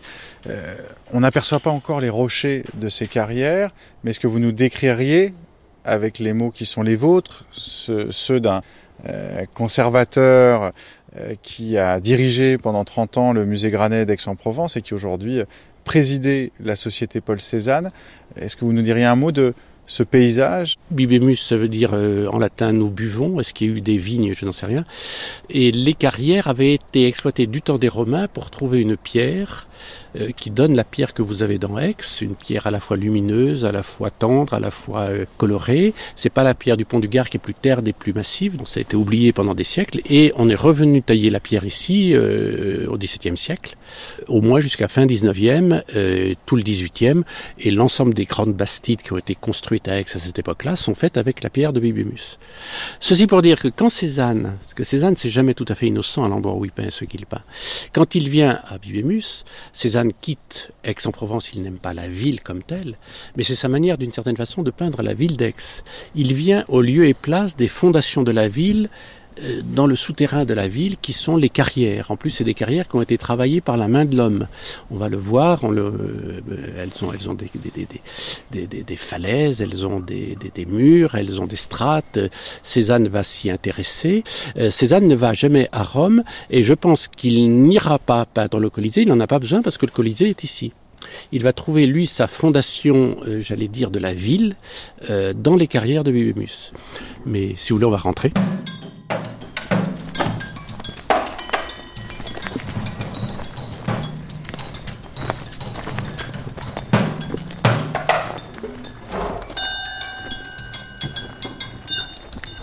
Alors le tableau que Cézanne a peint, qui est à l'orangerie et qui s'appelle Le Rocher Rouge, c'est celui-là. Donc Cézanne est très exactement en bas. De cette petite terrasse qui a été faite, il est assis en bas. Et le petit rocher blanc qui est sur la- le tableau, euh, c'est la petite borne qui est ici sur la gauche. On, on descend dans quelque chose de- d'infernal, de viscéral? On descend dans les entrailles de la terre un peu. Oui, oui, non, mais c'est la dimension de Cézanne de- de- d'aller au fond. euh, je parlais du fait qu'en venant ici, c'était un peu les fondations de la ville. euh, avec un V majuscule, enfin de, de la cité des hommes, puisque Cézanne n'a pas peint les, les gens en activité, c'est pas Pissarro, c'est pas Renoir, euh, il n'est pas dans une mondanité euh, de la société, mais il est dans une expérience de l'humanité et de la réalisation euh, de, oui, de la cité des hommes, où il, par la peinture, il veut, il veut en donner les, les- fondations. Et ici, bon, on est en train de descendre, et vous voyez, bon, personne. On est dans la, dans la solitude euh, la, plus, la plus totale. Alors, du temps de Cézanne, il faut penser que les carrières étaient pratiquement abandonnées. Donc, il, euh, peignait ici tout seul. Euh, c'est une espèce de, de- Il a un côté monastique, quand même, un petit peu, Cézanne.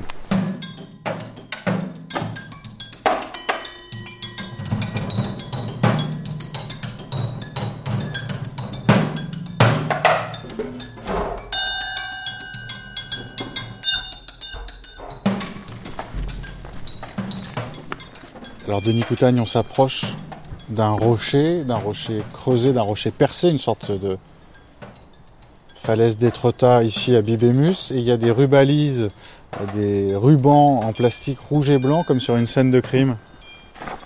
Ben voilà, on est sur une scène de crime.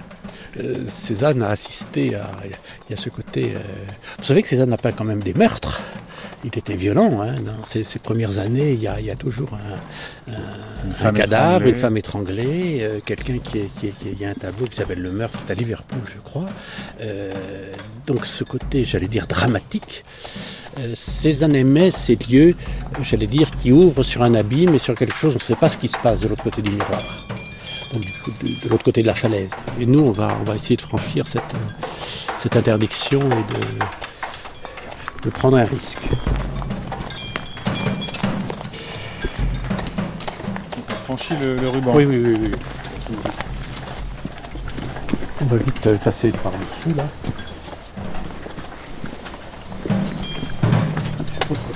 Bon, c'est toujours.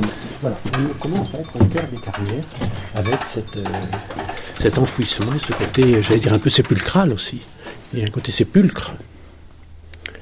Et on fait jaillir euh, des rochers euh, de ce, sépulcre, et Cézanne a conscience de ça. Je pense qu'il y a quelque chose de réel. Il faut que la peinture soit le lieu où euh, surnature continue, résiste et s'affiche et s'affirme. Mais la nature elle-même a son mot à dire. La preuve, c'est voilà.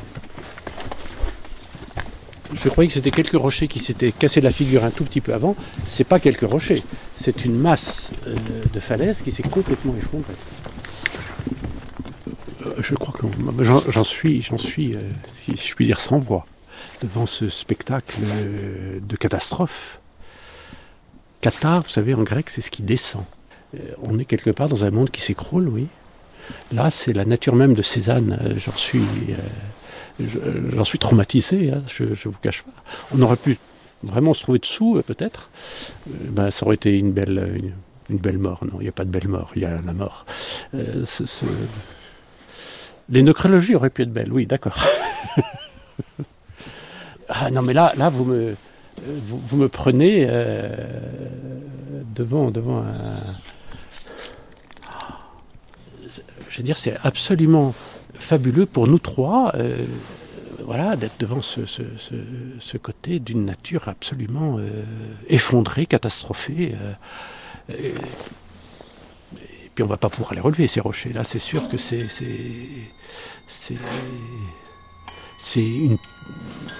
un événement césanien là qui s'est passé sous nos yeux.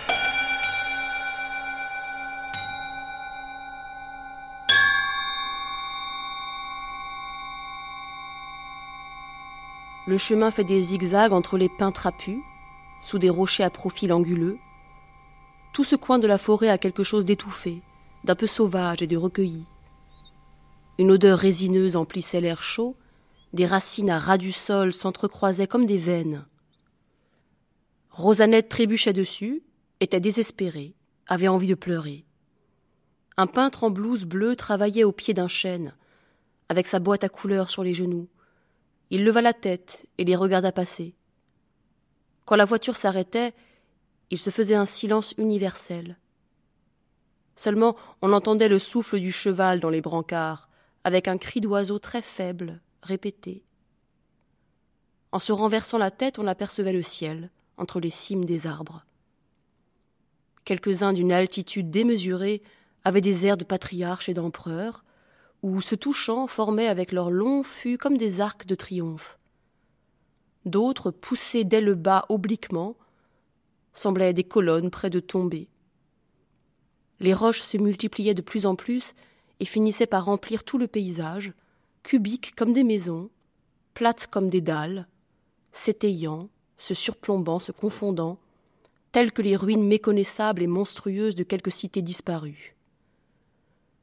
Frédéric disait qu'ils étaient là depuis le commencement du monde et resteraient ainsi jusqu'à la fin. Ça et là, tels que des promontoires sur le lit desséché d'un océan, se levaient des roches ayant de vagues formes d'animaux. Personne. Aucun bruit. Les sables, frappés par le soleil, éblouissaient. Et tout à coup, dans cette vibration de lumière, les bêtes parurent remuer. Ils s'en retournèrent vite, fuyant le vertige, presque effrayés. Le sérieux de la forêt les gagnait. Gustave Flaubert, L'éducation sentimentale.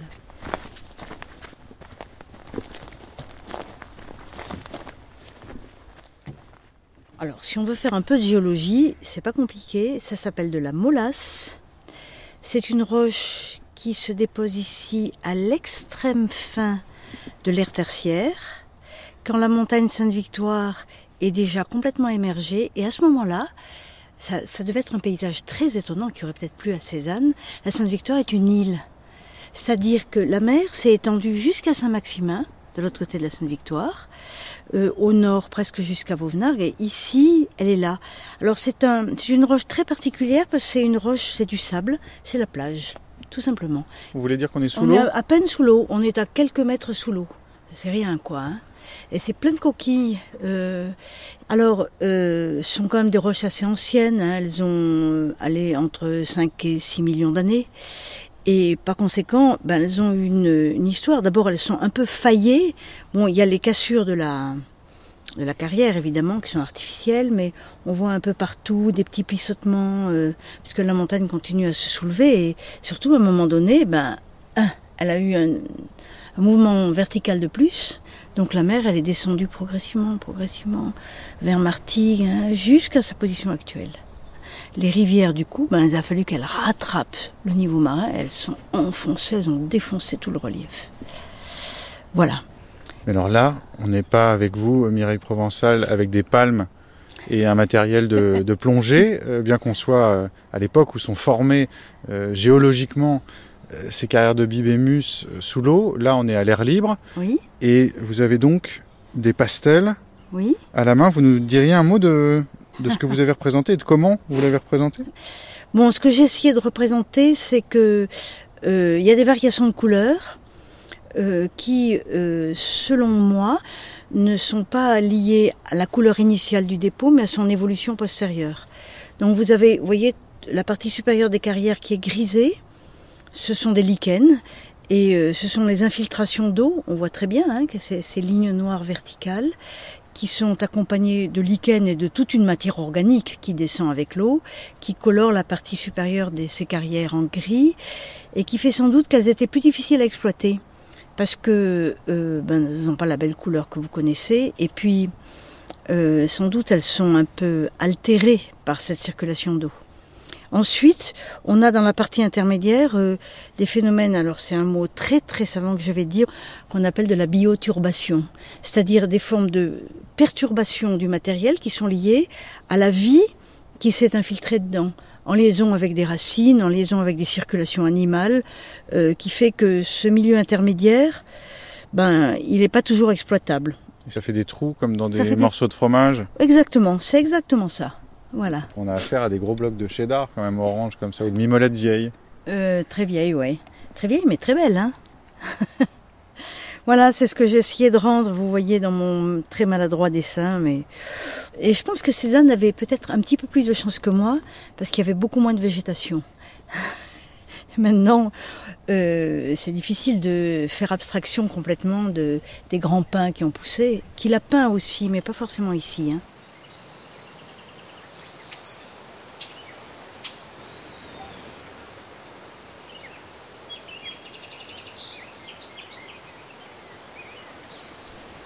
Une bande de terre ocre, le tumulte vert de petits arbustes foyés par le vent, et s'élevant au-dessus d'eux, un pin au tronc non pas banalement vertical, mais légèrement incurvé, se perdant dans un fouillis de branches noueuses, tordues, enchevêtrées, des branches dont on sent qu'elles ont eu à lutter contre la fureur du Mistral et la fournaise des étés, des branches qu'on croit entendre grincer, car plus haut, la masse échevelée des aiguilles aux mouvantes couleurs est prise dans une rafale qui la secoue, la violente, la projette sur le côté. Une vision où s'exprime toute l'âpreté de la Provence. En chaque parcelle de cette toile, la vie est là, frémissante, vibrante, parcourant les troncs, animant le vert des feuilles, exacerbant la violence de ce vent fou contre lequel le pain est comme arc-bouté.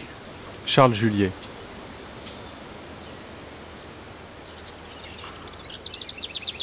Les peintres ont tous leur arbre. Courbet, c'est le chêne, le chêne de Flagey. Monet, c'est le, les peupliers. Euh, Van Gogh, c'est le cyprès. Euh, L'olivier aussi. L'arbre de, Cézanne, c'est le pin. Euh, le pin qui est torturé, qui est euh, euh, enraciné dans des terrains, j'allais dire, euh, eux-mêmes chaotiques, euh, qui part un peu dans, dans, tous les sens, qui a des branches mortes qui restent et qui dessinent et qui, qui un peu l'espace. ces pins qui ont des couleurs, c'est pas la euh, le vert des peupliers, c'est des ocres euh, verts très très assourdis. Et puis il y a ce gris euh, qui est le gris des troncs, euh, un peu violacé, un peu bleuté. Euh, L'arbre prend le ciel, l'intègre dans, dans, dans, dans, la nature, le fait venir jusqu'à nous et en même temps la terre qui est très quand même plus ocré, avec surtout ce chemin qui est le chemin que les carriers prenaient pour enlever les pierres. Alors il y aura deux, trois tableaux majeurs de, de Cézanne qui s'appellent euh, L'arbre rouge, le pain, euh, ce pain d'Alep, qui est vraiment la caractéristique de, de Cézanne.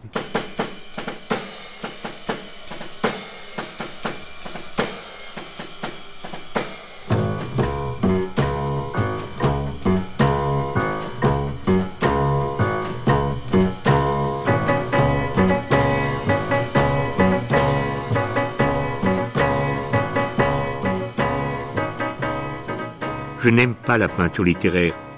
Vouloir forcer l'expression de la nature, tordre les arbres, faire grimacer les rochers comme Gustave Doré, ou même raffiner comme Vinci, c'est encore de la littérature.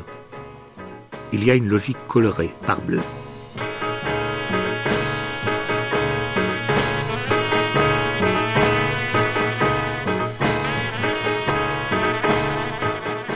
Jean Harouille, vous nous recevez dans le jardin de, votre maison ici à Aix-en-Provence. Vous nous décririez quelques-uns des arbres qu'on a sous les yeux? Si vous commencez à parler de jardin, je voudrais que l'acacia du voisin m'ennuie beaucoup parce qu'il il, y a des, des, qui apparaissent partout chez moi. Je vous dirais que le, cerisier me chagrine parce qu'il est en train de mourir. Euh, les peupliers également, mais mourant, ils, produisent des champignons. Quoi encore? À l'origine, dans cette maison, quand, quand, on a occupé cette maison, j'étais sous le charme de Nerval. Alors j'avais planté une vigne et un rosier, euh, en référence à un, poème célèbre de Nerval. Le rosier s'est transformé en aubépine et la vigne est morte. Donc, euh, vous voyez, le, décor botanique, c'est surtout un décor de, soucis, d'inquiétudes, de souvenirs et d'espérance, parce que cette vigne qui est morte depuis sept ans, l'an dernier, euh, a- a- a- a- s'est mise à repousser. Foin de soleil noir de la mélancolie alors sur votre jardin, Jean Harouille, puisque là on a le soleil de Provence qui vient nous caresser. Ce panoramique sur les arbres de votre jardin pour approcher votre regard sur les arbres de Cézanne. Vous avez publié un article où il est question de cet objet pictural que sont les arbres. Euh, Pourquoi et, et qui avez-vous trouvé en grimpant euh, à ces arbres de, de Cézanne? En fait, les, arbres chez, Cézanne, c'est un problème euh, infiniment variable et varié et, qui va du début à la fin de, de sa peinture et que personne n'a jamais étudié, sans doute parce qu'il est trop complexe. Oui, on s'égare dans cette forêt euh, immédiatement. Mais moi, je n'ai étudié que deux arbres, parce que dans la peinture de Cézanne, du moins dans, le- dans celle qui nous est parvenue, il y a deux tableaux qui sont consacrés à un arbre isolé, un grand pin. Et alors, ils sont traités de façon extrêmement différente. Ils ne sont pas de la même période, évidemment, mais néanmoins, ils, manifestent deux recherches de la restitution de l'apparence des choses, puisque c'est c'est ça finalement le sujet. hein. Il peint un arbre, il peint un arbre, point final. Mais en même temps, il fait un tableau qui se veut euh, in fine autonome, hein, qui sera intéressant par lui-même, en lui-même, par la façon dont il a représenté, et non pas par ceux qu'il a représentés, et également euh, par euh, la façon dont l'arbre remplit en quelque sorte le regard. Parce que quand on regarde un tableau, on regarde à l'intérieur d'une frontière qui exclut tout le reste du monde. Le cadre, euh, ces cadres affreux qu'on voit dans les musées énormes, n'ont pour but que justement d'accentuer cette séparation et de la rendre définitive.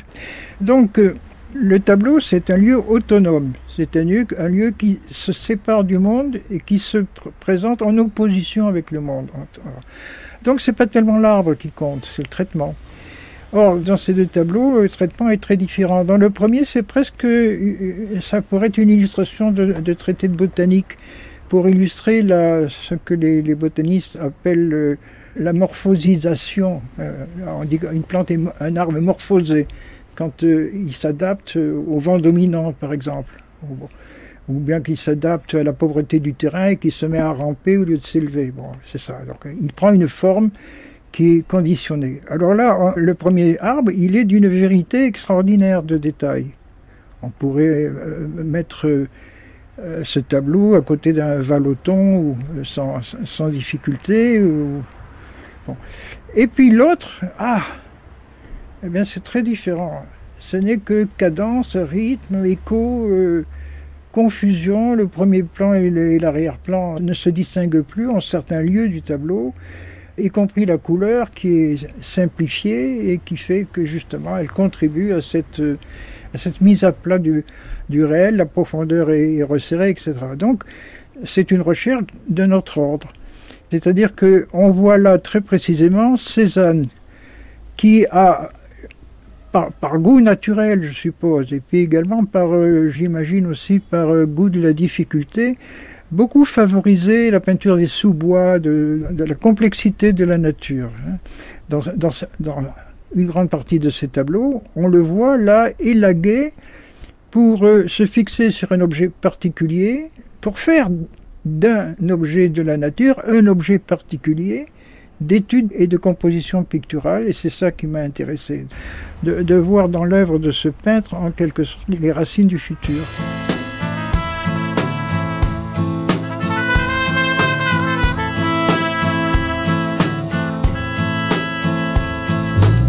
Je voudrais bien que rien ne bouge sous les beaux arbres rouges.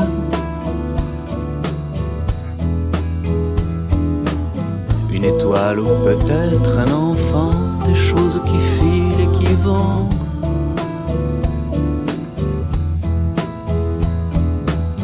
Je voudrais bien qu'un ciel me touche sous les beaux arbres rouges.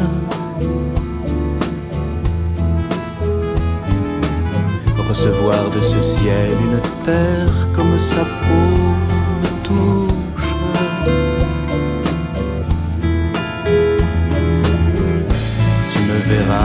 Revenir. Le front convaincu du pire. Et ce front de moi saura dire.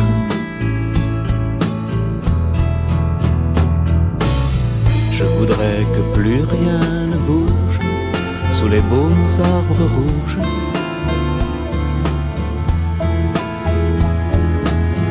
Les grands fauves dans les cerceaux, les choses qui tournent en rond.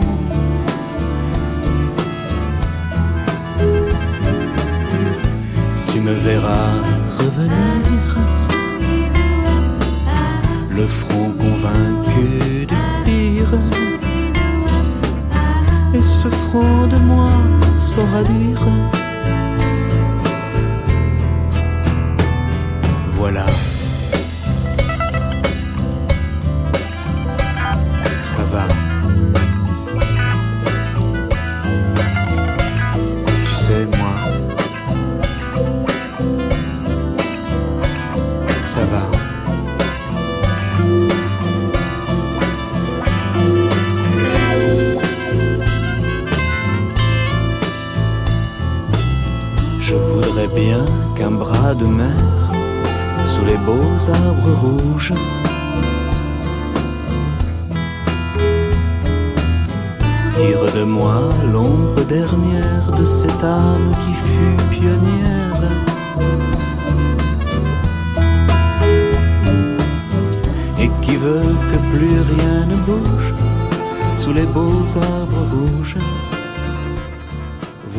L'écrivain, Aram Kebabjian, vous vous êtes attaché à approcher par le langage le geste plastique.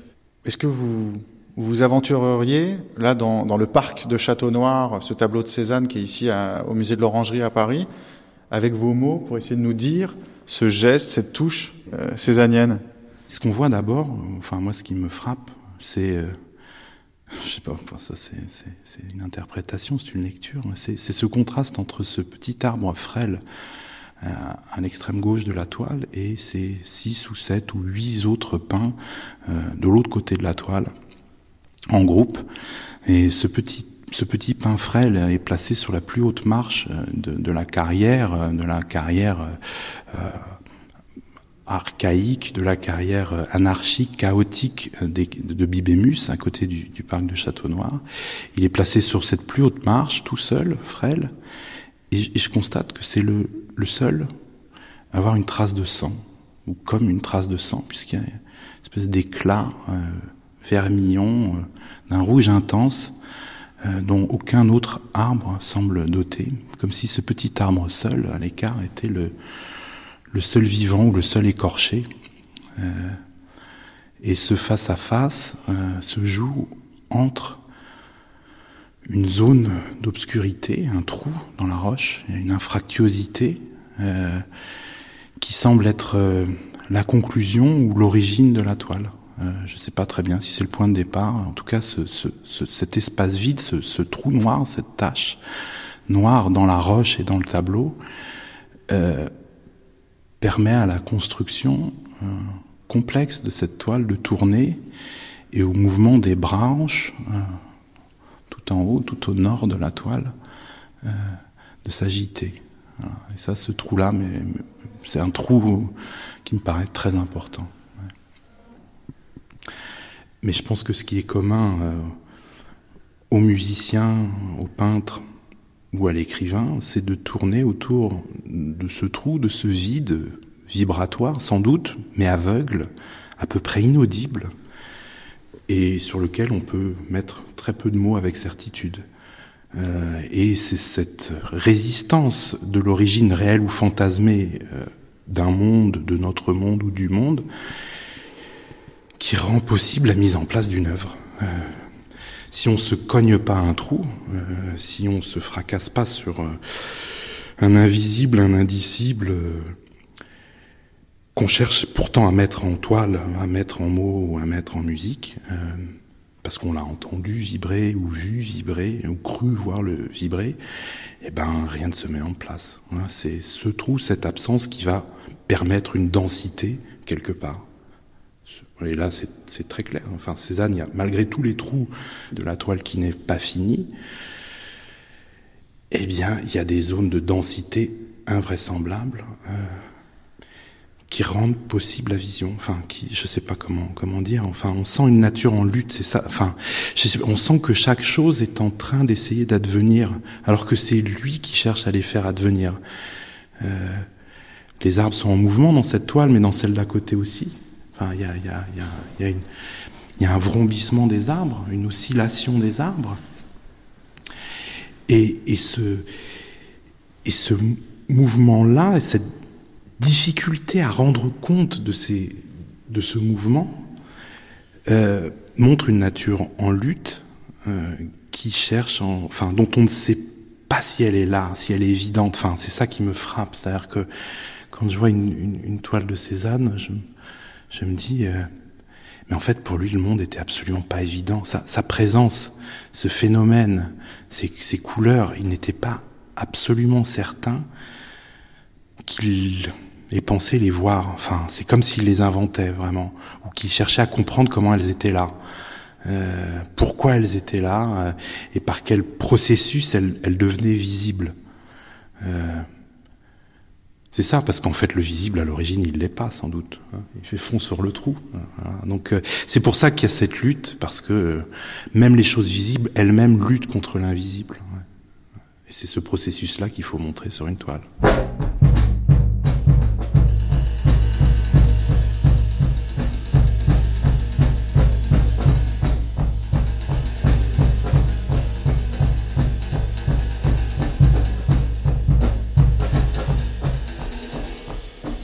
Dire finalement que le propre du visible est d'avoir une doublure d'invisible au sens strict, qu'il rend présent comme une certaine absence.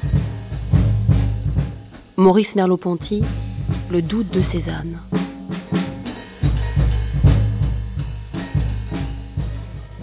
Ce qui est frappant dans, ce, dans ces tableaux, c'est comment finalement il y a une idée, il y a une composition, il y a un vouloir, et euh, dans la pratique, euh, il attend quelque chose qui est comme une, sorte d'arborescence du déplacement entre les, les, pleins, les touches qui posent sur la toile, la couleur. Euh, et il sait que l'essentiel va se jouer entre les, grains que constituent les, touches à poser les unes à côté des autres, un respect pour la fragilité de ces touches, le, vibrato de, des nuances.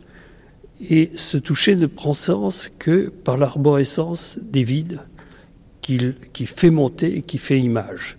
C'est-à-dire que finalement, il y a un déplacement du plein de l'idée, de la composition, vers quelque chose qui troue le plan du regard et qui n'apparaît comme, comme forme, puisque cette forme dont il s'agit, forme-couleur, que à travers euh, la pratique même de la peinture.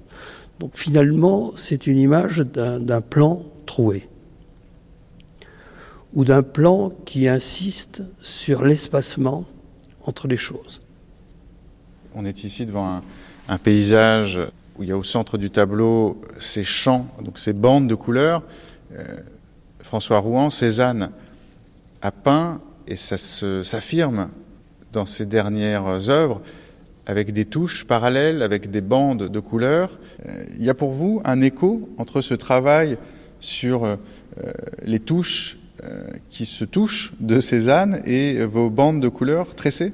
Je pense quand vous dites que les touches se touchent, elles se touchent parfois, elles se frôlent parfois, mais moi ce qui me frappe, c'est comment finalement elles trouent le plan du regard. C'est-à-dire justement, elles ne cherchent pas à s'épouser au point de rendre indistinct le, toucher de l'une par rapport au toucher de l'autre.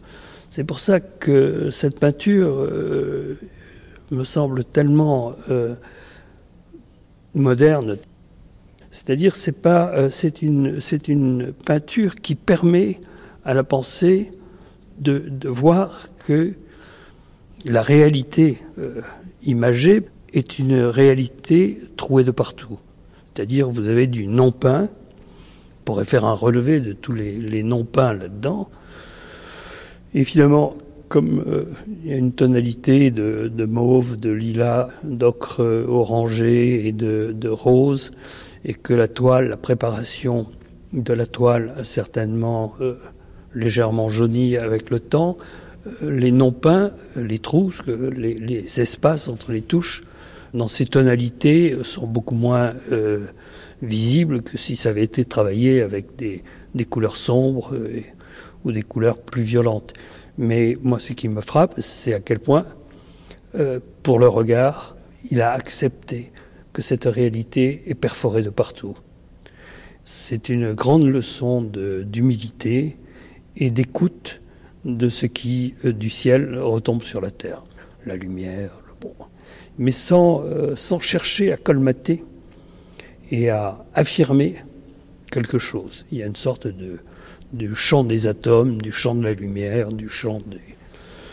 Je pense que c'est en cela où c'est à la fois euh, tout à fait archaïque, je pense aux atomistes de l'Antiquité, mais c'est également, on pourrait dire, un, spiritualisme matiné du, du, de la culture de son époque, qui est déjà une culture euh, enfin, dans un monde qui est en train de se séculariser. Il y a quelque chose qui traverse, mais euh, qui surtout ne colmate pas l'expérience sensible dans des affirmations trop, trop grandes. Ça reste profondément ouvert et en déplacement continuellement.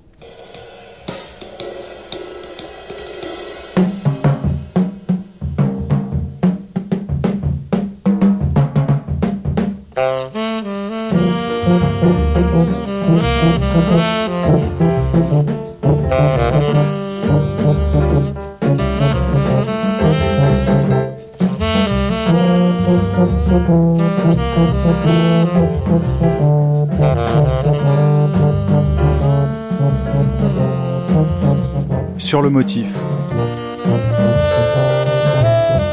Avec Michel Fresset, directeur de l'Office du tourisme d'Aix-en-Provence. Andrea Ferréol, comédienne. Philippe Solers, écrivain, auteur de Le paradis de Cézanne. Dominique de Fonréau, directrice du musée Eugène Delacroix. Daniel Buren, artiste. Gérard Tracandi, peintre. Bernard Marcadet, critique d'art. Denis Coutagne, président de la société Paul Cézanne. Bruno Elie, directeur du musée Granet d'Aix-en-Provence. Mireille Provençal, géologue. Rudy Ricciotti, architecte. François Rouen, artiste. Charles Juliet, écrivain. Jean Harouille, sémiologue. Lydie Harix, peintre. Jean-Claude Lebenstein, historien de l'art. Avec les voix d'Annelise Heimburger et André Wilms. Archive INA. Musique originale, signée Florent Hubert, clarinette Florent Hubert et violoncelle Vladislav Galard. Prise de son et mixage, Claire Levasseur.